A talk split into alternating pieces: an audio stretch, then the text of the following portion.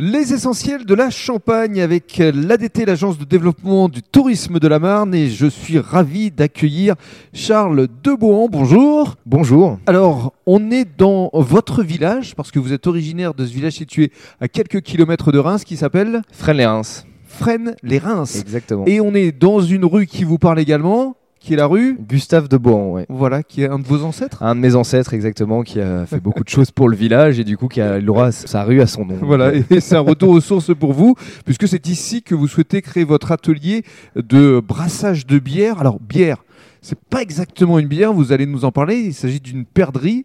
Vous nous expliquerez pourquoi vous avez choisi ce nom de perdrix. Mais dans un premier temps, parlons de vous, votre parcours. Vous êtes euh, tout jeune? Exactement, ouais. moi j'ai que 24 ans. Euh, Thibaut aussi, donc mon associé avec qui on a développé le projet. Donc on se connaît depuis qu'on est tout petit et on, a, on s'est retrouvé dans, dans les études supérieures à l'IDREA, qui est une école d'agrobusiness à Paris.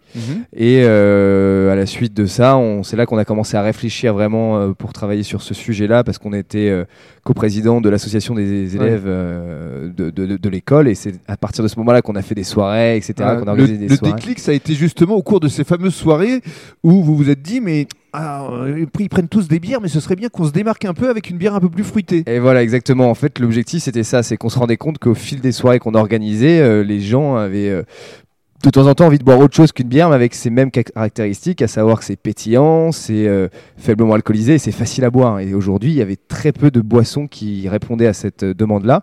Donc on s'est dit, pourquoi pas créer cette alternative à la bière, ce complément au final à la bière, parce qu'on on cherche pas à concurrencer la bière, on cherche à vraiment être un complément. Moi-même, j'adore la bière, donc je suis pas là pour la concurrencer, mais vraiment d'apporter le complément euh, à, cette, à cette offre de boissons. Donc c'est ni une bière, ni un ni un vin, c'est vraiment un nouveau procédé que nous avons mis au point et qui répond à cette demande. C'est une perdrix avec laquelle vous allez pouvoir vous envoler. Et voilà exactement, euh, comme on dit, euh, l'oiseau prend son envol et elle fait même son nid, euh, si on veut jouer le jeu de mots jusqu'au bout. Soyons fous. Mais justement, dans le cadre du deuxième podcast, vous allez nous expliquer pourquoi euh, vous avez souhaité l'appeler la perdrix.